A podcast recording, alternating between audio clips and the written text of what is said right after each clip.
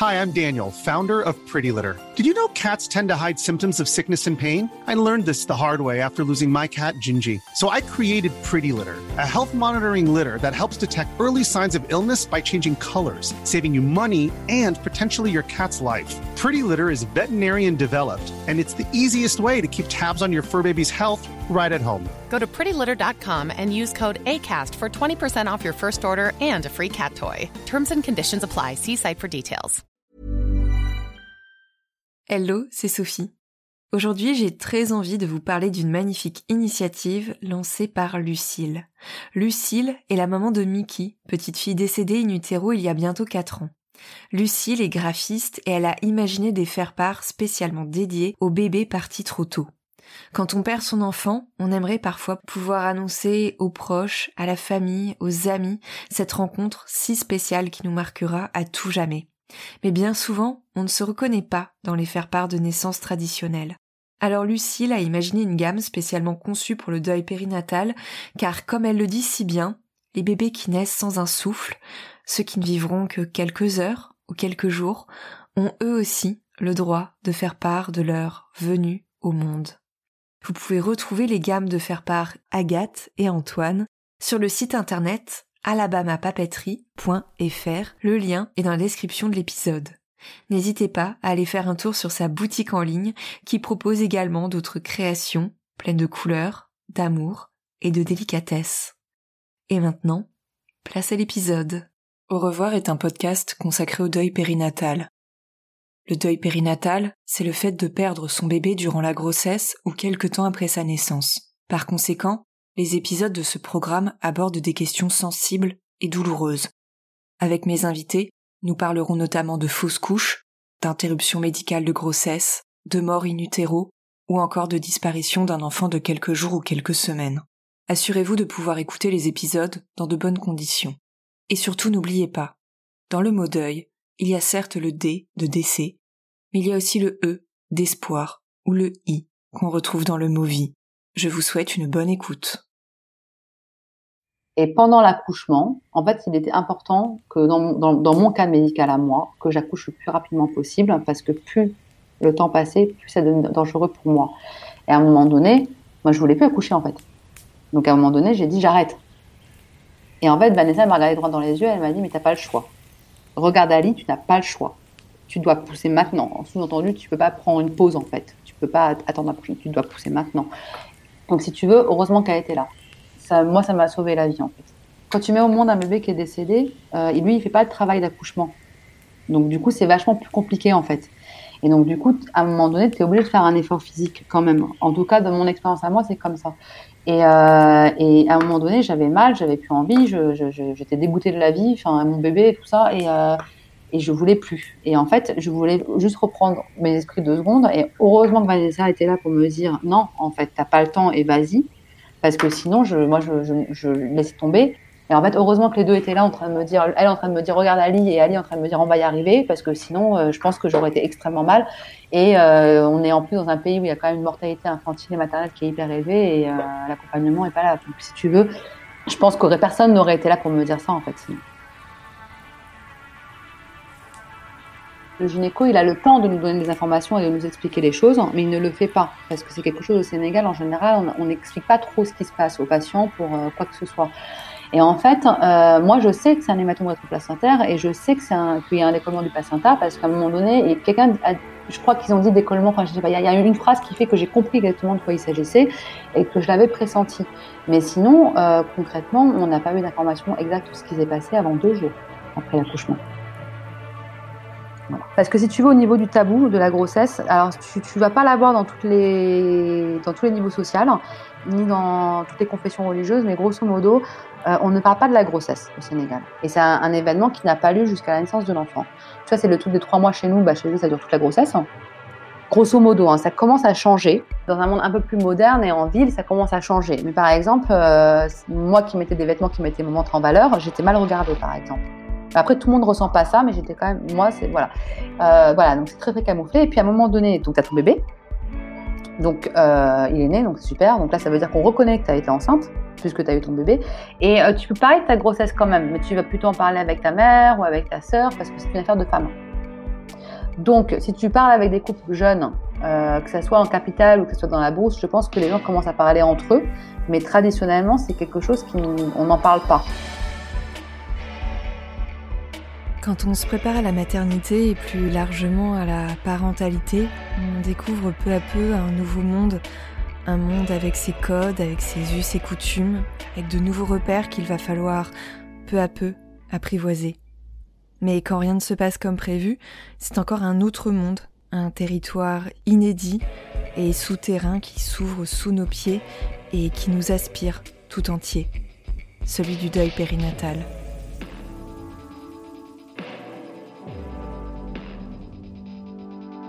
Le deuil périnatal, c'est un peu ce territoire invisible et invisibilisé de la parentalité. Une sorte de chemin parallèle bien caché dont on ne parle pas ou peu. Un espace pour lequel il n'existe aucune carte, aucune trajectoire définie, aucun mode d'emploi. Le bébé n'est plus là, alors nous y voilà projetés dans ce monde dont les frontières nous séparent du reste des parents. Des parents dont les enfants sont vivants. Parfois, des balises surgissent sur le bord de la route, des soignants et soignantes bien formés, des psys qui vont nous écouter, nous donner des clés pour mieux comprendre ce qu'on vit, et puis des associations, des mains tendues qui nous aident à nous relever et à apprivoiser ce no man's land sur lequel tout est à reconstruire.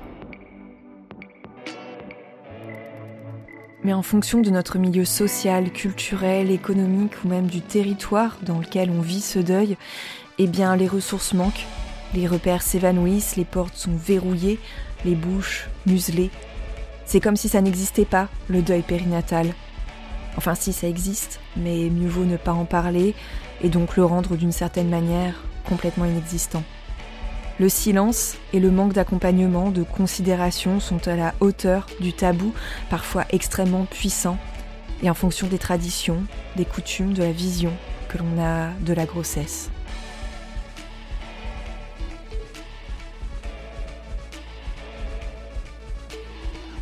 C'est de cela dont on va parler aujourd'hui, d'un deuil périnatal vécu dans un contexte d'expatriation, dans un pays d'adoption, dans ce pays qu'on connaît bien, mais qui devient alors une terre complètement inconnue et parfois même hostile. Alors les ressources, il va falloir les trouver soi-même et se battre pour tenter de se reconstruire.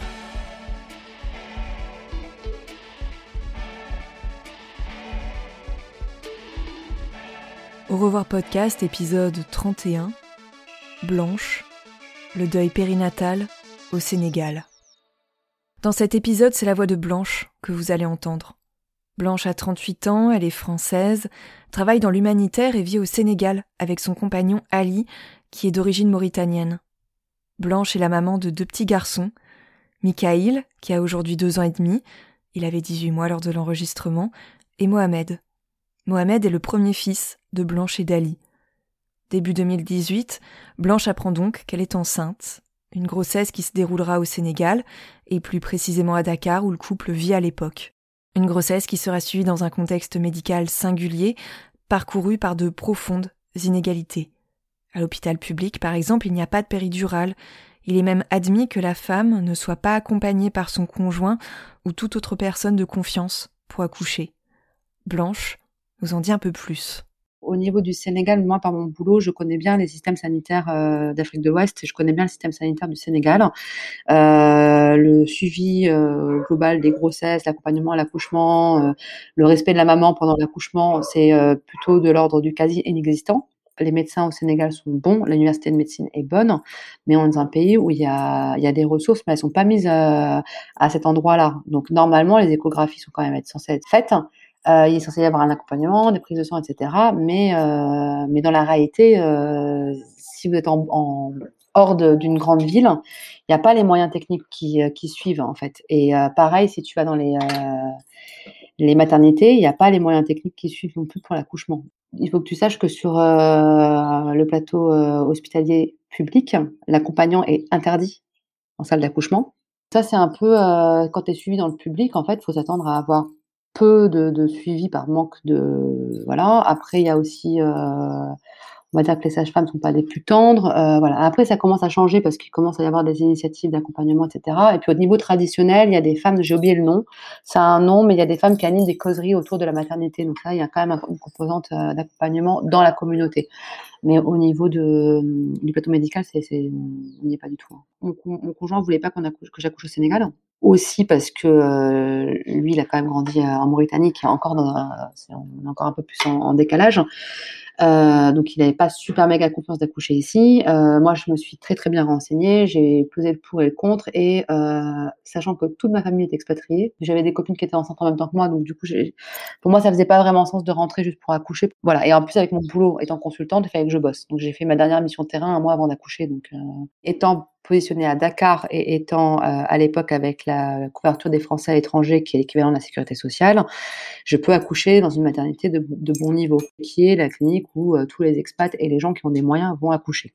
Même si c'est en territoire connu que cette grossesse se passe, il n'empêche que lorsqu'on est enceinte, c'est une page inédite de sa vie qu'on écrit. Et pour écrire cette nouvelle page, Blanche décide qu'elle restera dans son pays d'adoption et qu'elle accouchera dans une clinique privée qui correspond grosso modo à une bonne maternité d'un hôpital de province en France. Pour que les choses se passent au mieux et avoir le maximum de repères, elle réunit autour d'elle deux professionnels qui ont l'habitude d'accompagner les expats. Une gynécologue, dont le nom circule beaucoup à Dakar et qui s'engage à être présente le jour de l'accouchement, car elle pratique des accouchements dans la clinique choisie par Blanche, et une sage-femme, Vanessa. L'avantage, on va dire, euh, d'avoir un peu de moyens ou d'être étranger euh, à Dakar, c'est qu'on peut se payer les meilleurs médecins, puisque les meilleurs médecins, un rendez-vous chez le gynéco, c'est 25 euros. Donc, euh, donc pour nous, c'est complètement abordable et on est remboursé. Et l'accouchement est pris en charge euh, dans la maternité, ce qui n'est pas le cas pour quand les gens n'ont pas d'assurance. Voilà, donc c'est un peu près euh, ça. Donc on a été, j'étais très bien suivie. Mon compagnon m'a accompagnée à chaque rendez-vous. Euh, on, a fait bah, tout comme en France, hein, un rendez-vous par mois, une, les échographies obligatoires, etc. après par une gynéco quand même qui est quand même très débordée parce qu'elle est très très très demandée. Et à côté de ça, il y avait une sage-femme qui maintenant est rentrée en Belgique, mais était une, sage-femme belge qui faisait de l'accompagnement à la naissance. Donc du coup, j'avais pu, on avait discuté très tôt dans la grossesse, où je devais être à trois ou quatre mois de grossesse, des différentes possibilités. Et puis elle, elle disait bon, si vous voulez rentrer, vous rentrez, mais bon, ici quand même. Euh, les gens en général ne rentrent pas vraiment. Enfin, certaines femmes rentrent à coucher en France, mais c'est pas la majorité en fait. Donc voilà. Donc du coup, j'ai passé ma grossesse euh, euh, au Sénégal. Euh, je pense que du coup, au niveau euh, accompagnement gynéco, c'était quand même pas mal parce que du coup, euh, tu es accompagné par un gynéco privé jusqu'à la fin, alors qu'en en tout cas à Paris, à la fin, tu es en milieu hospitalier, donc du coup, tu pas accès au même matos et tout ça. Bon, ça c'était pas mal. Mais par contre, euh, moi, connaissant un peu de manière approfondie les différents types d'accompagnement à la naissance que tu peux avoir au Sénégal, à l'époque, c'était extrêmement limité parce qu'il y avait cette sage-femme qui proposait de l'aquagym euh, et un accompagnement à la grossesse, mais tu n'as rien d'autre en fait comme possibilité. Voilà. Donc euh, du coup, si tu veux même avoir un accompagnement traditionnel euh, comme tu fais à partir du sixième mois en France, juste ça t'a pas ça en fait. T'as aucun choix en fait. La grossesse se passe bien, les semaines et les mois filent. Blanche et Ali se préparent doucement à accueillir leur premier bébé. À 38 semaines, Blanche commence à avoir un peu mal au ventre, ressent quelques contractions et décide d'appeler sa sage-femme, Vanessa, qui saura lui dire s'il est nécessaire de se rendre à l'hôpital. Il faut savoir que la gynécologue de Blanche, encensée par la communauté des expatriés de Dakar, est absente. Elle est à l'étranger et ne pourra donc pas assister sa patiente durant l'accouchement comme elle l'avait auparavant promis. Blanche ne sait même pas qui la remplacera, mais c'est pleine de confiance qu'elle se rend à la maternité. Ali n'est pas là ce soir-là, mais elle parvient à le joindre et il la retrouvera directement sur place. Moi, je, je suis pas trop euh, stressée comme personne. Du coup, je prends ma douche, machin. Je me dis bon, j'ai pas fait ma balise de maternité. C'est pas grave. J'ai rien avec moi. Je vais aller acheter des bonbons à la menthe. Je prends mes bonbons à la menthe et je pars à la maternité. Ali me rejoint là-bas. Euh, là, on fait un contrôle. Je suis, euh, je crois, à 2 cm. J'ai des contractions de travail et euh, je sais pas, ils font une batterie de test, machin, ils regardent le bébé, il va bien, moi je vais bien, tout le monde va bien. Euh, et euh, elles me disent, euh, bon écoutez, de toute façon, vous allez avoir votre bébé dans la nuit ou demain, mais comme c'est une première grossesse et que là, sur la demi-heure, vous avez été là, on a fait des tests, etc., et que ça bouge pas trop, rentrez chez vous et revenez plus tard quand ça se déclenche vraiment. Et moi, je leur signale à ce moment-là que j'ai hyper mal, en fait, et que, je, suis quelqu'un qui suis hyper tolérante à la, douleur en fait. Donc je trouve ça bizarre. Elles me répondent il va falloir être brave. Et puis je leur dis oui, mais j'ai pas vu l'anesthésiste, voilà. Donc j'ai pas vu l'anesthésiste pour la péridurale, etc. Et le labo est ouvert H24. Donc est-ce que je vais pas rester jusqu'à 6 heures du mat, vu qu'il était 2 heures ou 1 heure du matin? Et comme ça, au moins on peut contrôler. Et puis demain matin, on fait des trucs avec l'anesthésiste. Elles me répondent non, il faudra être brave. Tu veux pas, pas t'accoucher dans la douleur, mais bon, euh, c'est pas grave si t'accouches en pleine nuit et que t'as pas le de voir l'anesthésiste, tu seras courageuse. Et là, je fais ok, d'accord. Bon bref, donc je repars chez moi. Euh, avec mon conjoint en me disant qu'elles sont un peu, un peu euh, voilà, que c'est pas très très euh, délicat, on va dire, comme façon de faire. Je préviens euh, donc ma sage-femme que je rentre. On rentre à la maison euh, et j'avais perdu un petit peu de sang, mais c'était dû, je pense, au, au, toucher qu'elle m'avait fait. Et vers, je pense qu'il doit être 3 ou 4 heures du matin, à un moment donné, j'écris à la sage-femme en lui disant, je perds un peu de sang, est-ce que c'est normal? Et elle me répond oui. Donc visiblement, j'ai fait expertiser mon dossier après, hein, donc il n'y avait rien d'anormal.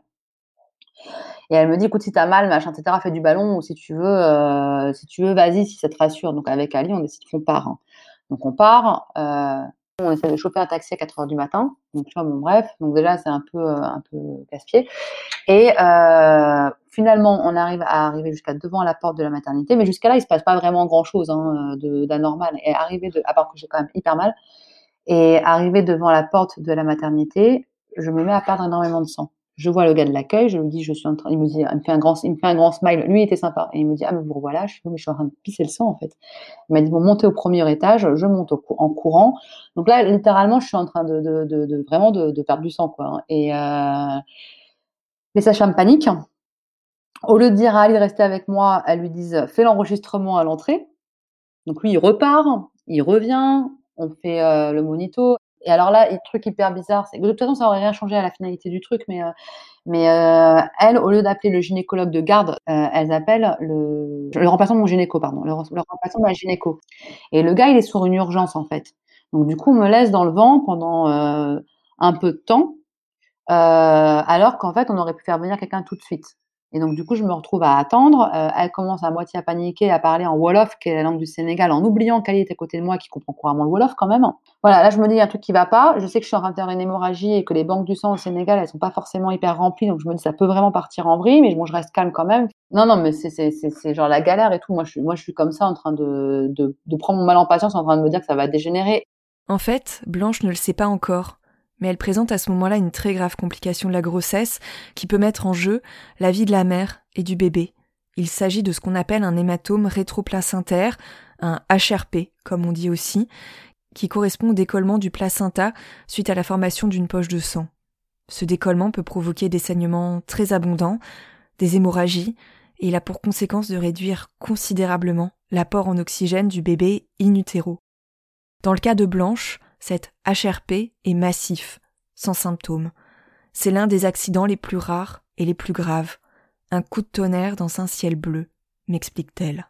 Finalement, le gynéco débarque. Euh, il s'avère qu'en fait, je n'ai aucun symptôme de l'hémato-rétroplacentaire. J'ai des symptômes qui ne sont pas cohérents avec ce que j'ai. Donc lui, il, a été, il a été quand même assez rapide. Il cherche à, à il est en train de se demander qu'est-ce qui peut se passer, machin. Il se dit bon, je vais lui faire une une euh, césarienne en urgence. Euh, nous, on a encore le rythme du bébé, hein, parce qu'on entend encore le rythme du bébé qui est en train de ralentir. Finalement, il me prépare pour euh, une césarienne en urgence.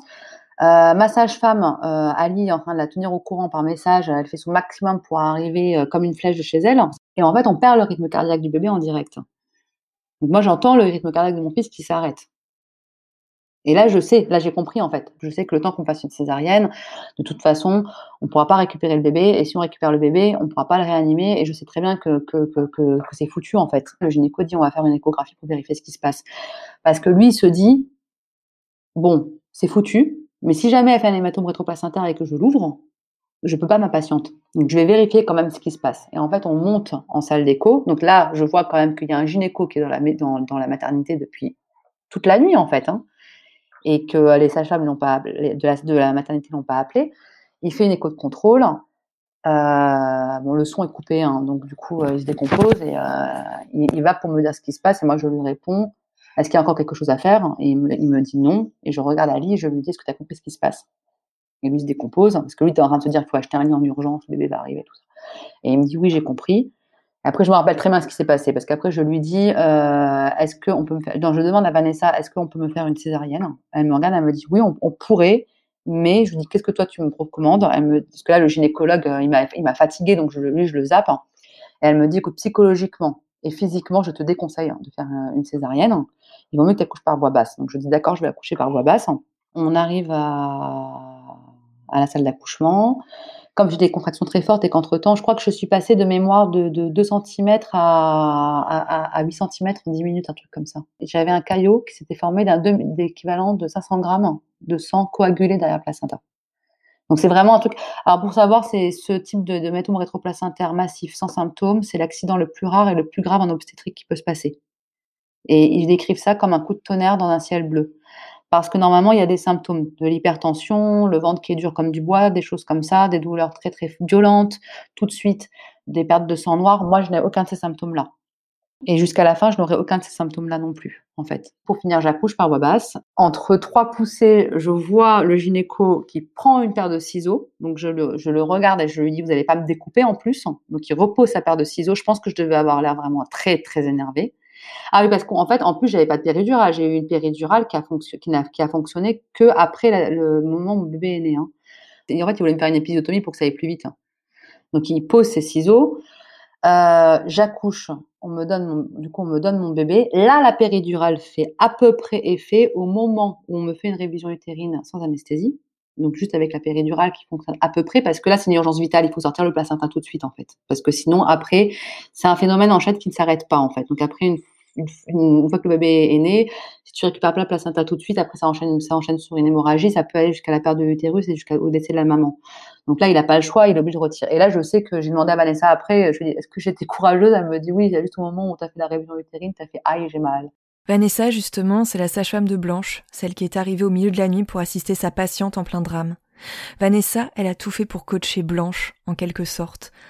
Blanche, dont la force physique commençait à flancher, alors même qu'il fallait qu'elle pousse pour accoucher et sauver sa propre vie. Le fait qu'elle soit là, face à ce gynéco qui n'a aucun tact et euh, qui n'a pas le temps pour moi, et après je te dirai comment s'est passé la suite de l'accompagnement avec lui, mais ça a été vraiment un, énorme mufle. Euh, heureusement qu'elle était là parce que sinon j'avais personne. Sinon en fait euh, j'avais un agent technique médical devant moi, le gynécologue, et Ali et moi. C'était nous, nous seuls sinon. Et puis il y avait une sage-femme très âgée qui était là, qui était très sympa, mais qui a vraiment des réflexes euh, et des, des, mots qui sont vraiment à l'ancienne. Euh. Donc, si tu veux, heureusement qu'elle était là. Ça, moi, ça m'a sauvé la vie, en fait. Et pendant l'accouchement, en fait, il était important que dans, dans, dans, mon cas médical à moi, que j'accouche le plus rapidement possible, parce que plus le temps passait, plus ça devenait dangereux pour moi. Et à un moment donné, moi, je voulais plus accoucher, en fait. Donc, à un moment donné, j'ai dit, j'arrête. Et en fait, Vanessa m'a regardé droit dans les yeux, elle m'a dit, mais t'as pas le choix. Regarde Ali, tu n'as pas le choix tu dois pousser maintenant. En sous-entendu, tu peux pas prendre une pause en fait. Tu peux pas attendre la prochaine. Tu dois pousser maintenant. Et en fait, je, heureusement que les deux étaient là parce que je pense que parce que tu peux pas peux pas forcer une femme qui est en train d'accoucher à pousser en fait. Quand tu mets au monde un bébé qui est décédé, euh, lui il fait pas le travail d'accouchement. Donc du coup, c'est vachement plus compliqué en fait. Et donc du coup, à un moment donné, tu es obligé de faire un effort physique quand même. En tout cas, dans mon expérience à moi, c'est comme ça. Et, euh, et, à un moment donné, j'avais mal, j'avais plus envie, j'étais dégoûtée de la vie, enfin mon bébé et tout ça, et, euh, et je voulais plus. Et en fait, je voulais juste reprendre mes esprits deux secondes. Et heureusement que Vanessa était là pour me dire non, en fait, t'as pas le temps et vas-y parce que sinon, je, moi, je, laissais tomber. Et je sais que si je laissais tomber, en plus, après, je vais. Bon, là, je vais très bien et tout, hein, mais sur le moment, je sais très bien ce qui s'est passé dans ma tête. Je me suis dit, si j'arrête de pousser, je vais mourir. Et je vais être avec mon bébé. Donc, je l'arrête. Voilà. Je la laisse tout tomber là. Et en fait, heureusement que les deux étaient là en train de me dire, elle en train de me dire, regarde Ali, et Ali en train de me dire, on va y arriver, parce que sinon, euh, je pense que j'aurais été extrêmement mal. Et euh, on est en plus dans un pays où il y a quand même une mortalité infantile et maternelle qui est hyper élevée, et euh, l'accompagnement est pas là. Donc, si tu veux, je pense qu'aurait personne n'aurait été là pour me dire ça en fait sinon. Le gynéco, il a le temps de nous donner des informations et de nous expliquer les choses, mais il ne le fait pas parce que c'est quelque chose au Sénégal en général, on n'explique pas trop ce qui se passe aux patients pour euh, quoi que ce soit. Et en fait, euh, moi je sais que c'est un hématome rétroplacentaire et je sais que c'est qu'il y a un décollement du placenta parce qu'à un moment donné, quelqu'un je crois qu'ils ont dit décollement, enfin je sais pas, il y, a une phrase qui fait que j'ai compris exactement de quoi il s'agissait et que je l'avais pressenti. Mais sinon, euh, concrètement, on n'a pas eu d'informations exactes sur ce qui s'est passé avant deux jours après l'accouchement. Donc sur le moment, en plus, moi, je ne sais pas que c'est une urgence vitale, je ne sais pas tout ça en fait. Je le sais parce que je, connais mon, voilà, je connais cette, chose-là. Je sais de quoi on parle et je sais à quoi ça, va, ça peut amener. Et je pense que je le sais parce que j'ai dû voir ça dans le cadre du boulot, dans, un dossier ou quelque chose. Mais en fait, si je ne le savais pas, je n'aurais pas conscience de tout ça. Parce qu'on m'aurait rien expliqué. On m'aurait juste dit votre bébé, il n'y a rien à faire et il faut accoucher maintenant, madame. Je n'ai pas l'impression que je lui ai donné la vie mais je l'ai quand même mis au monde, m'a dit Blanche, en parlant de son bébé. Car en ce jour de septembre 2018, le petit Mohamed est effectivement venu au monde au milieu de ce chaos d'une violence folle. Sorti du ventre de sa maman, il vient aussitôt lui remplir les bras. En plus, le geste, était quand même joli parce que une fois qu'il est euh, né, en fait, le gynéco me l'a donné tout de suite. Donc comme dans le comme dans les films, tu vois, j'ai accueilli mon bébé dans les bras. Et, euh, et après, je me rappelle pas très bien ce qui s'est passé. Je sais, je sais qu'il y a une la sage-femme qui était là depuis longtemps m'a quand même dit ne vous inquiétez pas, vous aurez un autre enfant. C'est toujours la catastrophe sur les premières grossesses. J'ai fait «Mmh, merci beaucoup. Voilà. Ouais. Non mais oui, mais elle a, elle a voulu me réconforter. Mais voilà, enfin tu, tu, tu vois le, le, genre, mais sauf que le problème c'est que moi je suis française, je le prends très mal, mais euh, j'ai parlé avec des mamans sénégalaises, elles le prennent très mal aussi ce genre de truc. Mais euh, moi, j'ai mon bébé dans les bras. Il est très très beau. Il est, euh, il est en plus comme il vient, il vient d'être décédé en fait. Donc il est, euh, il est rose. Il est, il est chaud. Il est comme un bébé qui vient de naître. Donc du coup, c'est hyper violent parce que je sais qu'il est pas vivant, mais en même temps, il est, il est, il est quand même là et puis il est beau. Et puis il a plein de cheveux. Et puis Ali qui est là et puis c'est dur et puis, puis moi j'ai un truc c'est que mon cerveau fonctionne comme ça aussi. Et un peu, à peu près immédiatement je me dis mais Ali comment comment ça se passe dans sa tête là tout de suite maintenant? Et euh, il est à côté de moi. Je me dis comment ça va se passer? Puis en même temps on ne donne pas d'indication. Donc je sais pas ce qui va se passer après. Je suis avec mon bébé dans mes bras. Je sais pas combien de temps euh, je peux le garder avec moi. Je sais pas quelle va être la suite de l'aventure et, euh, et, là, c'est vachement dur parce que si tu veux, moi, j'aurais voulu, a posteriori, j'aurais voulu pouvoir prendre vraiment le temps de prendre euh, le temps avec lui. Vanessa, elle a un très bon réflexe. Elle me dit, est-ce que tu veux des photos? Je lui dis, je sais pas. Elle me dit, je prends les empreintes et je fais des photos. Comme ça, vous pourrez les regarder ou pas, c'est comme vous voulez. Heureusement qu'elle a fait ça parce que sinon, on n'aurait rien eu du tout. Euh, et, voilà. Et maintenant, je, je, regarde un truc, c'est j'aurais bien voulu avoir une garder une mèche de cheveux, mais, on n'a pas pensé à ça. Mais heureusement qu'elle a fait ça parce que sinon, j'avais pas ces souvenirs-là. Et on ne sait pas trop la suite de, ce qui va se passer. Euh, quelqu'un, je crois que c'est, je sais plus, quelqu'un me demande euh, qu'est-ce qu'on veut faire pour l'enterrement? Est-ce qu'on va le faire ici, pas ici, et quand? Donc on est dans un pays musulman et euh, ici on fait les enterrements en général le jour même. Donc moi je, délègue tout à Ali à ce moment-là. Donc je dis à Ali, euh, écoute tu fais tout ce que tu veux comme tu veux.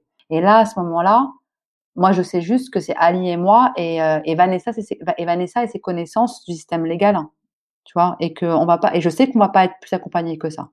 Alors l'après, ça ressemble à quoi? À quoi ça ressemble quand on n'a rien auquel se raccrocher? L'après, dans le cas de Blanche, c'est notamment comprendre ce qu'il s'est passé, poser des mots sur la violence du drame qui s'est noué en l'espace de quelques minutes, c'est aussi songer à l'enfant, au devenir de son corps. Alice se charge de l'enterrement du bébé. Blanche, pendant ce temps-là, reste à l'hôpital. Car il faut qu'elle se remette physiquement de son accouchement, mais également de cet hématome massif. Cet hématome rétroplacentaire qui n'est même pas nommé, puisque le gynécologue qui a procédé à l'accouchement ne lui a même pas donné le diagnostic et il met même plusieurs jours avant de venir voir sa patiente. Donc du coup, c'est Ali qui s'en est occupé, qui est parti jusqu'au cimetière de Yoff, qui est un cimetière musulman, et qui s'est occupé de tout l'enterrement, d'avoir une jolie place dans le cimetière, parce que du coup, il connaît du monde qui fait euh, qu'il a pu euh, être quand même sur une place centrale. On a fait euh, il avait l'enterrement là. Euh, il est enterré à côté d'un autre petit bébé, mais le petit bébé d'à côté n'a pas, pas de plaque ni rien en fait. C'est juste de la terre. Donc du coup, on a fait une, on a fait une dalle pour nos deux bébés, une pour la le nôtre, et on a collé la dalle du deuxième bébé. Euh, on a collé les deux dalles l'une à l'autre. Comme ça, euh, celui qui a le bébé anonyme a un copain. Et non, parce qu'on a, on a eu de la peine pour, pour lui, il n'y a, pas de trace sinon pour lui. Et, euh, et, donc voilà, et après Ali est revenu. Après, ça a été très compliqué pour moi à gérer parce que Ali, il a, c'était hyper violent pour lui en fait, tout ça aussi, il a enterré son fils. Donc, euh, donc lui, il est parti, il m'a laissé, il m'a dit est-ce que je peux sortir de la maternité, aller marcher, machin, etc. Donc je le connais, donc euh, je me suis dit, s'il sort marcher, je le revois demain. Quoi. Mais bon, en même temps, il a le droit, hein, on peut pas lui demander de, de ma conception à moi des choses, euh, il vient de perdre son fils. Donc du coup, quand il me dit est-ce que je peux y aller, je lui dis oui, sors, il n'y a pas de problème. Mais je sais qu'il peut rentrer aussi à n'importe quelle, à n'importe quelle heure à la maternité. Et là, je me retrouve devant, euh, dans une situation pourrie où je suis euh, en train d'essayer de négocier avec l'infirmier de garde parce que je n'ai plus de, donc je n'ai plus de cigarette que j'ai très, non, il me reste une cigarette. J'ai très envie d'aller fumer une cigarette et qu'en fait, ils veulent pas me laisser aller dehors pour fumer une cigarette. Et ils me disent, appelle ton mari. Mais alors qu'on n'est pas mariés en plus. Comme ça, il va te ramener des cigarettes et je dis, mais mon mari n'est pas joignable et il est parti prendre l'air. Et là, ils me font un speech sur le fait que c'est pas normal. Et là, je suis comme ça, moi. Tu sais, si tu veux, je, je, je, je sur autre chose et je me dis, ouais, en gros, euh, lui, il a perdu son fils, mais il n'existe pas, quoi. Donc pour moi, ça c'est très difficile à gérer. Et en plus, ça me met dans une position hyper délicate parce que en gros, ça veut dire que si Ali est là, je suis autorisée à sortir de ma chambre et à aller fumer une cigarette dehors, mais s'il n'est pas là, par contre, non, quoi. Tu vois? Donc c'est très très très violent pour moi. Et à un moment donné, je finis par leur dire. Donc pour finir, il y aura un gars qui me filera une cigarette et qui me mettra à sortir, parce qu'à un moment donné, je finis par dire, écoutez, les lois étant sensiblement les mêmes en France et au Sénégal, dans ce cas-là, je fais une décharge et je rentre chez moi, contre avis médical. Ou alors vous me laissez fumer ma cigarette. Se battre, prendre les devants, Blanche a ça en elle. On peut être paralysé pendant des jours, des semaines, des mois. Blanche, elle, a eu besoin de prendre les choses en main pour envisager l'après. Car elle l'a bien pressenti. Au Sénégal, face à l'absence totale d'accompagnement et au silence concernant l'épreuve qu'elle venait de vivre, elle ne pouvait compter que sur elle-même. Quelques jours avant son accouchement, elle avait vu passer le nom d'une association sénégalaise consacrée au deuil périnatal. Alors peu de temps après le décès de son fils, elle décide de retrouver cette association, la seule qui existe au Sénégal sur cette question. Cette association, c'est Well Arthur, qui a été fondée par Leïla, qui elle-même a perdu son bébé. Leïla, avec qui de forts liens vont se tisser. Mon cerveau fonctionne comme ça en fait. Je suis à la maternité, j'organise tout. Et euh, j'écris tout, sur Facebook à la personne que je connais pas en fait. Hein, et je lui dis bonjour, j'ai vu le nom de notre association, je viens de perdre mon fils. Et elle, à ce moment-là, elle est au Canada, elle me recontacte et, euh, et c'est une très très bonne amie et elle fait un super job et elle a perdu aussi un bébé et, euh, elle est magnifique et voilà. Et c'est elle qui après va être, mon point de référence en fait. Parce qu'en plus, Leïla et moi, on a, le même âge, on est nés à quelque chose de différence et, euh, et elle, elle va elle, elle, a fait du chemin depuis. Donc du coup, j'ai un fil, un, un, point euh, conducteur. Et après, moi, je suis quelqu'un qui a de la ressource. Donc du coup, je contacte euh, immédiatement euh, un docteur qui est en France, un psy, et je fais une thérapie EMDR, qui est une thérapie euh, de choc sur le choc post-traumatique d'urgence, euh, qui suit en quelques séances. Et je fais ça donc je le contacte et je fais des, je fais trois séances de thérapie EMDR une semaine après mon accouchement en visio. Donc du coup, euh, j'active en fait toutes les ressources que j'ai disponibles. Malheureusement, dans mes collègues, j'ai euh, plusieurs mamans euh, qui ont eu des deuils périnataux. Une qui a fait une IMG, une qui a perdu une de ses jumelles, je me dis, il faut, à partir du moment où je vais sortir de la maternité, c'est moi toute seule en fait. Donc du coup, je, il faut que je mette en place tout le système pour la suite. Je prends les rendez-vous pour le, consulat, pour pouvoir faire la déclaration de décès. Je contacte mes anciennes collègues euh, en leur disant, je suis à la maternité, j'ai perdu mon enfant. Euh, je suis désolée de te déranger pour, de te contacter pour ça, mais j'ai besoin d'avoir quelqu'un qui, avec qui je peux parler. Euh, je contacte l'association. Donc je, vais faire tout ça. Pour qu'après, en fait, si tu veux, je jalonne la suite. Parce que sinon, je sais que je suis toute seule. Je sais que je suis toute seule au Sénégal. Et que je sais que par rapport au boulot que je fais, moi, je suis quelqu'un qui a besoin, quand ça va pas, de reprendre le boulot de manière hyper intense. Et je sais que je ne suis pas en capacité de me retrouver au fin fond euh, du Nigeria ou de pays euh, comme ça, euh, avec ce qui vient de se passer. Donc, si tu veux, je jalonne tout. Et je sors de la maternité et, euh, donc du coup, je, je, vois ma collègue qui est au Sénégal, l'autre qui, qui, n'est pas au Sénégal m'écrit. Donc du coup, je commence à discuter. Euh, J'échange énormément avec euh, avec Leïla qui à ce moment-là est au Canada et je pense que j'ai Leïla tous les jours et euh, Leïla, elle m'a elle m'a elle m'a sauvé la vie pour toute la suite en fait. Donc j'ai une très très bonne amie aussi euh, qui a suivi toute la grossesse, qui était hyper impliquée dans ma grossesse, qui est ma voisine, euh, qui me soutient aussi. Mais dans les gens qui sont vraiment dans l'accompagnement du deuil périnatal et qui sont euh, ou alors qui connaissent ça, heureusement que j'ai que j'ai que j'ai là l'assaut et, et qu'elle est là pour jalonner mon parcours parce que sinon je suis perdue quoi en fait. Perdue, perdue au milieu d'un territoire sans repère, celui de cette parentalité dont on parle peu ou pas. Perdue dans une expérience dont elle ne connaît rien mais qu'elle apprend à découvrir, celle du deuil périnatal. Perdue dans un pays qui n'accorde que très peu de place aux bébés décédés, qui appose à ce drame une grille de lecture qu'elle ne comprend pas.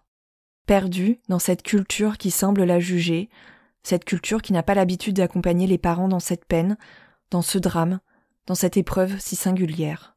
Et après, j'ai des gens qui sont de bonne volonté, qui veulent nous dire une parole euh, d'encouragement. Mais par exemple, j'ai euh, un gars, parce que je pleure dans la rue. Il y a des moments où je. Alors, parce qu'en fait, moi, j'ai pas pris de médicaments contre la montée de lait. Donc, je suis restée une semaine enfermée chez moi sans bouger. Et après, à un moment donné, je suis sortie, mais j'avais des montées de lait, en fait. Et, du coup, à un moment donné, je me mets à pleurer parce que c'est trop dur. Et j'ai un, gardien qui vient. Bon, après, je me suis excusée quand même, mais un gardien qui vient me voir et qui me fait euh, toute une lecture par rapport au courant en me disant. Mais il veut me remonter le moral, le gars, hein, en me disant que, en fait, euh, si j'aime mon enfant et que j'aime Dieu, dans ce cas, je devrais pas pleurer. Parce que c'est un plan divin de prendre mon enfant pour mettre dans un endroit merveilleux parce que c'est un ange. Et donc, du coup, il faut que j'arrête de pleurer. Mais en gros, j'ai pas le droit de pleurer. Donc, euh, donc si tu veux, quand tu, quand tu reçois ça dans la figure, c'est vachement violent parce que pour une femme qui est grandie dans cette culture-là, déjà, c'est hyper violent. Mais moi, c'est même pas ma culture en plus, si tu veux. Alors, c'est un choix, c'est parce que euh, déjà, la montée de lait, elle n'est pas automatique. Euh, donc, il peut y avoir un très faible pourcentage où ça n'arrive pas. Donc, c'était pas le cas, j'ai eu une montée de lait quand même. Euh, les médicaments qu'on te donne sont des médicaments extrêmement forts et euh, je suis quelqu'un qui a particulièrement pas de chance. Donc, je me suis dit, euh, avec le bol que j'ai, je vais me taper tous les effets médicaux euh, secondaires les effets secondaires. Et puis, troisièmement, parce que j'avais plus de lien avec mon bébé. Et j'avais besoin d'aller au, bout d'un lien avec mon bébé. Donc, du coup, et même, tu vois, si jamais, ça, ça se fait pas au Sénégal, mais si jamais il y avait eu un lactarium et que j'avais pu donner mon lait, j'aurais donné mon lait, en fait. Parce qu'il n'aurait pas été perdu. Donc, du coup, j'ai eu ma montée de lait et j'ai. Voilà. Et puis, et, et alors, par contre, ça, c'est pareil. C'est un, choix qui a été fait. j'ai été vachement jugée pour ça. Parce qu'à la maternité, il y a une sage-femme qui m'a pris la tête pendant euh, trois jours de suite en me, disant, euh, euh, alors au début elle me dit oui c'est quand même mieux pour vous, c'est plus confortable, et à la fin elle me dit tout le vous allez avoir des crevasses euh, parce que vous n'avez pas de bébé pour téter, euh, en plus c'est pas comme si vous aviez une grossesse complète, machin. Bon, enfin tu vois après j'ai entendu des trucs vraiment terribles. Ah cette sage-femme elle m'avait dit un truc, elle m'avait dit c'est bien votre utérus, c'est bien remis en place, et je dis ah ça veut dire que c'est positif, elle m'a répondu oui, de toute façon vous n'avez pas un utérus aussi gros que quelqu'un qui a été à terme, parce que c'est pas une grossesse complète. Donc, si tu veux, là, c'est pareil. Ça a été hyper jugé par, euh, cette sage-femme euh, à la maternité parce que elle, elle ne comprenait pas pourquoi je voulais faire ça dans la mesure où j'avais pas de bébé. Parce que si tu veux, au niveau du tabou de la grossesse, alors tu, tu vas pas l'avoir dans dans tous les niveaux sociaux, ni dans toutes les confessions religieuses, mais grosso modo, euh, on ne parle pas de la grossesse au Sénégal. Donc il y a même des, vêtements traditionnels, voilà, sont des vêtements un peu larges et on cache la grossesse. Et c'est un, événement qui n'a pas lieu jusqu'à la naissance de l'enfant. Grosso modo, hein, ça commence à changer dans un monde un peu plus moderne et en ville, ça commence à changer. Mais par exemple, euh, moi qui mettais des vêtements qui mettaient mon ventre en valeur, j'étais mal regardée, par exemple. Après, tout le monde ressent pas ça, mais j'étais quand même, moi, c'est voilà. Et donc, tu as des vêtements à volant, machin, etc., qui sont euh, qui font qu'on voit pas trop trop la grossesse. Et pareil pour les congés euh, maternels et, euh, et, les congés parentaux. En général, le papa dit euh, à son employeur Est-ce que je peux prendre mon congé? Ma femme vient d'accoucher. Ah bon, elle était enceinte. C'est un peu ça. Hein et, les femmes le disent vraiment au moment où elles n'ont pas le choix, qu'elles sont obligées de, le dire parce que c'est quand même il y a un congé maternité euh, légal au Sénégal. Donc du coup, voilà, donc c'est très très camouflé. Et puis à un moment donné, donc as ton bébé. Donc euh, il est né, donc c'est super. Donc là, ça veut dire qu'on reconnaît que tu as été enceinte puisque tu as eu ton bébé. Et euh, tu peux parler de ta grossesse quand même, mais tu vas plutôt en parler avec ta mère ou avec ta sœur parce que c'est une affaire de femme. Donc, si tu parles avec des couples jeunes, euh, que ce soit en capitale ou que ce soit dans la bourse, je pense que les gens commencent à parler entre eux, mais traditionnellement, c'est quelque chose qu'on n'en parle pas. Et alors, on n'en parle pas pour plein de raisons. On n'en parle pas parce qu'il y a cette, ce, ce, cette mémoire euh, historique de, que, le bébé peut ne pas, pas, vivre. Donc, on en, tu vois, c'est le truc des trois mois chez nous. Bah, chez eux, ça dure toute la grossesse. En fait, il y a ça. Et il y a le fait aussi qu'on n'est pas dans un pays musulman du style euh, euh, tout bassin méditerranéen. On est, en Afrique de l'Ouest, où il y a des marabouts, il y a, y a tout ça. Donc, du coup, il y a le fait que aussi on peut t'en vouloir et on peut te lancer des, euh, mauvais œil. Voilà, c'est un non-événement. Il n'y a pas eu de grossesse, il n'y a pas eu de bébé, ça, ça n'existe pas. Bon, après, c'est, c'est, pas aussi, tout tranché comme ça, hein, parce que les gens, quand même, ils mettent un peu de mots. Tu vois, nous, on a quand même eu des, euh, des paroles gentilles, etc. Mais c'est, un événement. Et à côté de ça, j'ai Ali qui, lui, est carrément dépourvu, parce que lui, il a zéro soutien, en fait. Donc lui, il est solide quand même, mais si tu veux, il a, pas fait une thérapie EMDR immédiatement. Euh, il n'a pas appelé euh, tous ses potes qui avaient perdu des bébés. Et lui, il sort. Donc lui, son, mécanisme de, survie, c'est de sortir. Et quand il sort, on lui dit, tu t'occupes pas de ta femme. Comment va ta femme? Il y a des moments où il a pas envie de parler du bébé. Hein. Ben, les gens lui imposent la discussion. Il y a des moments où il a envie d'en parler. Ben, on l'empêche de parler. Euh, si tu veux, il se retrouve euh, lui avec euh, aucun, euh, alors aucun soutien, mais pas de pas de respect de ses désirs aussi. Et du coup, moi, il revient à la maison et puis il me dit ça. Donc, si tu veux, moi, je suis en plus, euh, je me retrouve dans une position hyper délicate parce que du coup, je je sais pas non plus. bah, en fait, je peux rien faire pour lui en fait, concrètement. En vrai, je peux rien faire pour lui. En novembre 2018, Blanche rentre quelques jours en France. Mais cette fois-ci, elle met les pieds dans un pays qui ne l'a pas vue enceinte. Ses proches, ses amis ont du mal, pour certains d'entre eux, à prendre la mesure de ce qu'elle a vécu. Cela fait hélas partie des expériences que nous avons toutes et tous faites. Il est toujours plus facile de fermer les yeux, de faire comme si la grossesse n'avait pas existé. Encore plus quand personne n'a pu voir en vrai ce ventre rond la promesse de ce bébé. Blanche, elle se retrouve au carrefour des maladresses, des tu vas rester bloqué là-dessus, des non-dits, des questions qu'on ne voyait pas venir, des mais qu'est-ce qui lui est arrivé au bébé, des mots qui nient le deuil, qui nient l'existence de Mohamed, des injonctions à aller vite, des tu as toujours été forte, tu vas l'être aussi maintenant.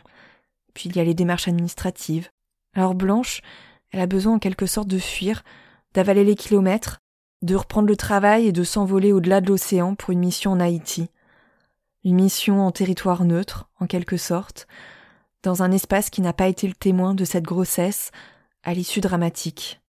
Euh, personne ne savait euh, que je venais de perdre un enfant. Donc j'ai passé un mois en Haïti et j'ai passé, je pense que je l'ai dit juste à une collègue haïtienne au tout début. Quand je suis arrivée, elle m'a demandé si j'avais des enfants. Je lui ai expliqué, je lui ai dit, j'aimerais bien qu'on n'en parle pas. Donc j'ai passé un mois euh, à ne pas en parler et, à me concentrer sur d'autres choses. Et en fait, à faire un, tu vois, j'ai changé de monde en fait. J'ai, euh, je pense que j'ai, j'ai, j'ai fait une dissociation totale de, ma vraie vie avec, euh, j'ai rebasculé sur ma vie d'avant, euh, sans enfants, etc. Par contre, j'ai eu mon retour de couche en, en Haïti, ça, ça a été assez violent. Donc, il y avait un médecin dans l'équipe, j'en ai parlé, parce que c'était très dur. En plus, j'avais 10 heures de route à faire et tout ça. Donc, lui, il m'a quand même bien soutenu. Et j'en ai parlé avec personne. Donc, si tu veux, ça m'a fait beaucoup de bien parce que pendant un mois, j'avais, personne, en fait, qui était là pour me juger. J'avais personne pour rien me dire.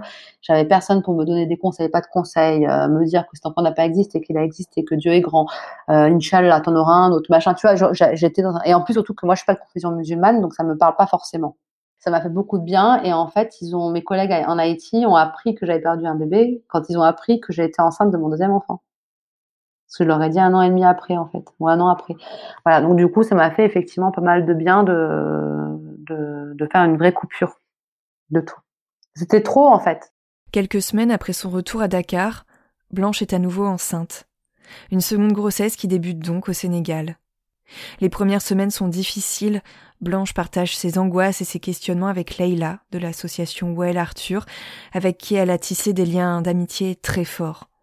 Après avoir perdu beaucoup de sang à douze semaines d'aménorrhée et face à l'incapacité de sa gynécologue à la rassurer, Blanche décide de se faire suivre par un autre professionnel, davantage à l'écoute. On ne sait pas ce que l'avenir peut réserver, mais une chose est sûre, Blanche n'accouchera pas à Dakar. À quelques mois de grossesse, Ali et elle prennent cette décision. Au troisième trimestre, ils se rendront à Paris. Je me suis dit, euh, il faut qu'on sorte du Sénégal. Absolument, le plus vite possible. Et donc, en fait, le, gynéco était pareil. Il disait, si vous restez au Sénégal, il n'y a pas de problème, vous pouvez accoucher au Sénégal. Je vous hospitalise à 35 semaines de, grossesse à la maternité, vous ne bougez plus. Jusqu'à la fin, et je vous ferai une césarienne. Je prends zéro risque. Ou alors, vous rentrez à Paris, et vous faites votre vie jusqu'à 37 semaines, et vous serez déclenché, vous aurez votre bébé, et si jamais il se passe quoi que ce soit, vous avez des plateaux techniques hyper bien partout. Donc du coup, on a pris la décision de rentrer. Les trois premiers mois, ça a été compliqué parce que du coup, moi, j'étais en panique un peu. Hein. J'étais en train de me dire, euh, de toute façon, euh, je ne vais jamais avoir mon bébé. Euh, en plus, j'avais du mal à m'attacher parce que pas à mon bébé, mais à ma grossesse, parce que la première grossesse, j'étais surexcitée et que ça a hyper mal fini. Donc voilà. Heureusement que là, pour le coup, on avait un excellent gynécologue et qu'il y avait Leïla et, et ma copine Sophie. Heureusement qu'en France, on était attendu par des amis en France qui nous disait vous allez bientôt arriver. En gros, c'était un peu genre tiens bon jusqu'à euh, 33-34 semaines, tu vas arriver et tu vas être à la maison et ça va aller. Et donc, du coup, ça a été jalonné comme ça jusqu'au moment où on est rentré. On est rentré, donc du coup, moi, j'ai accouché à 37 semaines parce que c'était déclenché. Et on est rentré début octobre pour un accouchement fin novembre, donc deux mois avant. Donc voilà comment ça a été, comment ça a été. Mais ça a été hyper dur parce que en plus, tu vois, je, bossais, j'avais des collègues qui me disaient non mais tu ne te rends pas compte, c'est ton premier enfant. Moi, je disais c'est pas mon premier enfant. J'avais des collègues qui me disaient c'est ton, premier enfant, tu ne te rends pas compte de ce que c'est d'aller sur le terrain enceinte. Et j'étais comme ça non mais les gars, euh, si je sais très bien ce que c'est. Enfin donc voilà, donc ça a été un, peu difficile, mais on a du coup on a décidé qu'on se faisait pas accompagner en fait au final. Si, je, dis n'importe quoi. J'ai appelé le psy qui avait fait la thérapie EMDR et euh, lui il m'a accompagné en fait parce que si tu veux à un moment donné j'étais allaitée pendant un mois et en fait, aussi une des raisons qui fait qu'on a décidé de plus voir personne, c'est qu'en fait, tout le monde savait que, que j'étais enceinte. Hein, c'est un petit, une petite ville de Dakar. Et en fait, moi, j'aurais pensé que beaucoup de gens auraient appelé pour être près de nous, pour euh, prendre des nouvelles, pour euh, nous entourer d'amour. Et en fait, les gens ont d'autres priorités. Donc, du coup, euh, je me suis sentie très, très seule. Voilà. Donc, du coup, j'ai appelé mon psy pour lui parler de ça. Et j'ai appelé aussi. j'ai beaucoup fatigué cette pauvre là j'ai eu beaucoup le soutien de Leïla qui m'a aussi beaucoup accompagnée. Et euh, voilà. Et pour Alice, c'était compliqué aussi.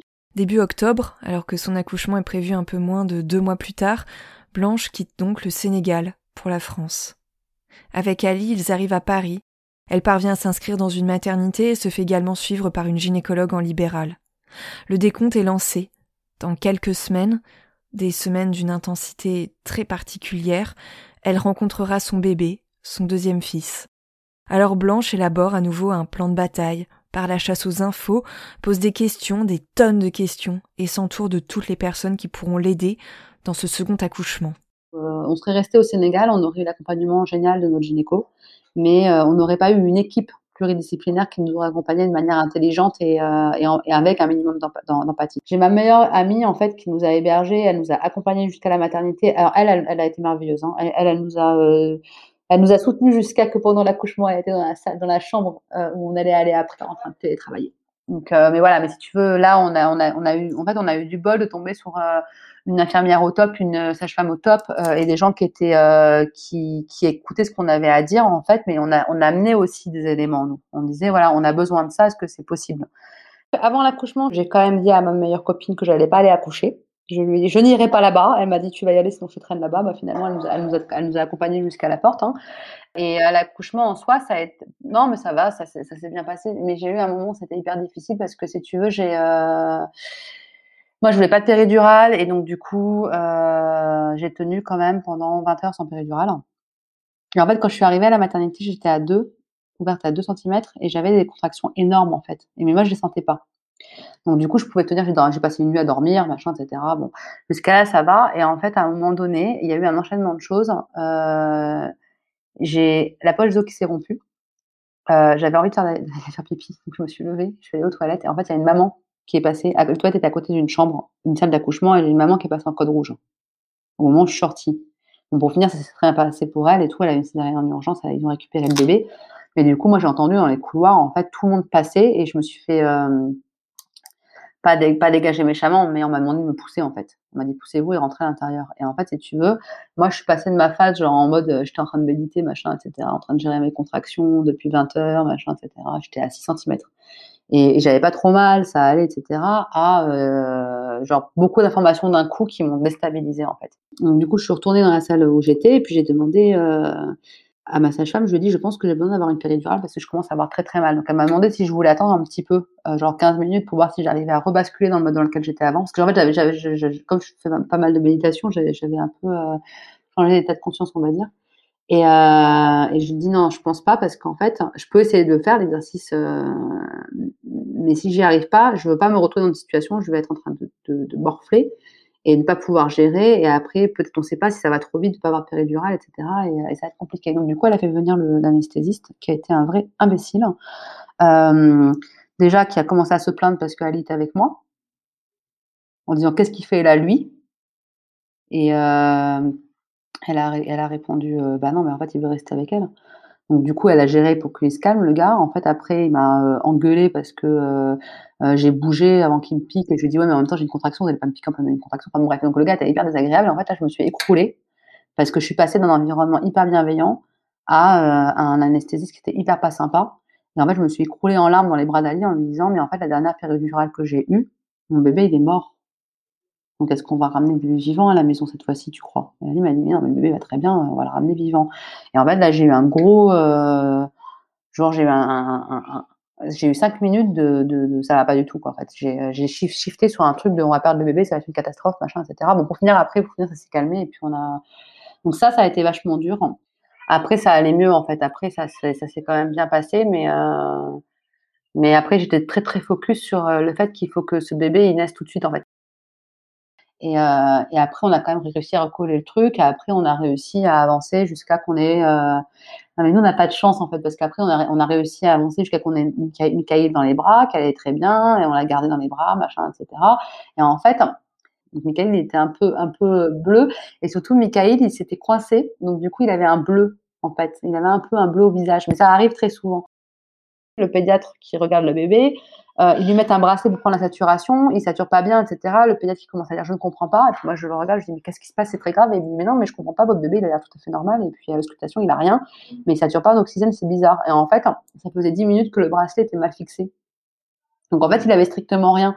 Donc si tu veux, voilà. Donc on n'a pas de bol. Mais donc du coup, ça a été un peu rocambolesque. On va dire ça comme ça. Après une arrivée un peu rocambolesque, donc, Michael voit le jour et vient agrandir la famille. Vu de l'extérieur, quand on ne sait pas, on pourrait croire que c'était une famille de trois. Blanche, Ali et Michael, qui a aujourd'hui deux ans et demi. Mais non, ils sont bien quatre dans cette famille. Ali, moi et nos deux enfants. Et Michael, il voit des photos de son frère. On lui montre les photos de son frère et les empreintes de, Mohamed sont sur le piano. Donc, euh... d'ailleurs, c'est drôle parce qu'il voit les photos, il fait bébé. Voilà, donc nous, dans notre famille, à nous, il a une place à part entière. Et, tu vois, tout à l'heure, euh, Ali, on parlait, mais je suis le père de deux enfants quand même. Hein. Donc nous, on, est, on, a vraiment deux enfants, un ici, un ailleurs. Et on n'a aucun problème à, dire ça. Euh, je ne veux pas parler à la place de, de mes parents.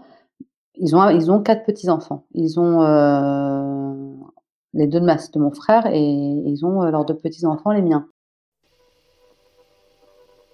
C'est le premier truc que je lui ai dit hein, quand je l'ai eu dans les bras quand il est né, Michael. Je lui ai dit tu es, euh, Je t'aime, mon fils, et, il faut que tu saches que tu es mon fils et que je t'adore, mais il faut que tu saches que tu n'es pas le premier. Tu as eu un grand frère avant toi qui s'appelle Mohamed et qui a veillé sur toi pendant toute la grossesse. C'est la première chose que j'ai dit à Michael. Tout premier truc.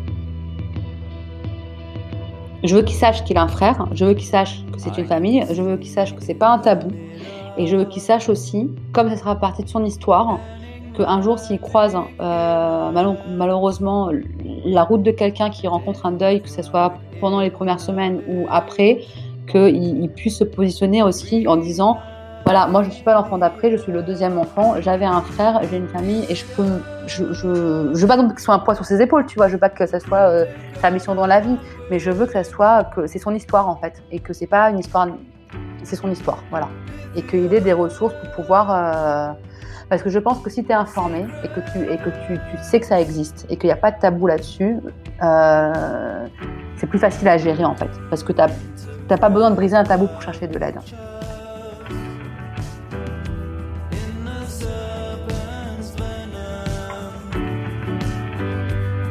Brisons les tabous pour qu'il n'y en ait plus.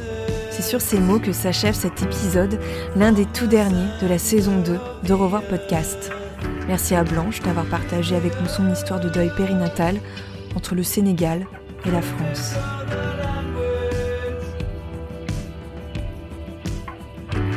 Je suis Sophie de Chivray et j'ai eu le plaisir de réaliser, monter, mixer et écrire cet épisode. Je tiens à remercier chaleureusement les personnes qui ont participé dernièrement à la cagnotte que j'ai mis en ligne sur Tipeee pour m'aider à financer les dépenses liées au podcast. Un grand merci notamment à Émilie, Zoé, Brunel, Armel, Malika, Cynthia, Galina et Anna pour leur immense générosité. Je suis très touchée. Si vous aussi vous souhaitez soutenir le podcast, rendez-vous sur la page Tipeee, t i p e, e slash au revoir podcast. Je vous mets le lien direct dans la description de l'épisode. Et puis vous pouvez aussi aider le podcast d'une autre manière en écoutant les épisodes, en les partageant ou en lui attribuant 5 étoiles sur Apple Podcast et Spotify.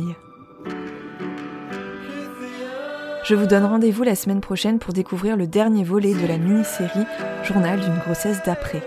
En attendant, vous pouvez me retrouver sur les réseaux sociaux et plus particulièrement sur le compte Instagram au revoir.podcast pour découvrir du contenu supplémentaire sur le deuil périnatal.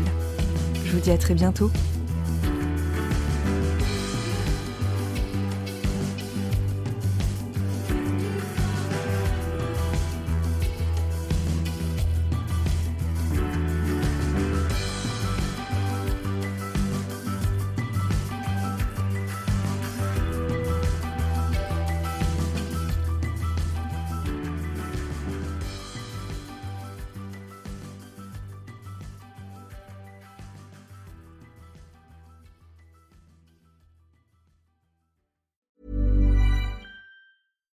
Flexibility is great. That's why there's yoga. Flexibility for your insurance coverage is great too. That's why there's United Healthcare Insurance Plans. Underwritten by Golden Rule Insurance Company, United Healthcare Insurance Plans offer flexible, budget friendly coverage for medical, vision, dental, and more. One of these plans may be right for you if you're, say, between jobs, coming off your parents' plan, turning a side hustle into a full hustle, or even missed open enrollment. Want more flexibility? Find out more about United Healthcare Insurance Plans at uh1.com.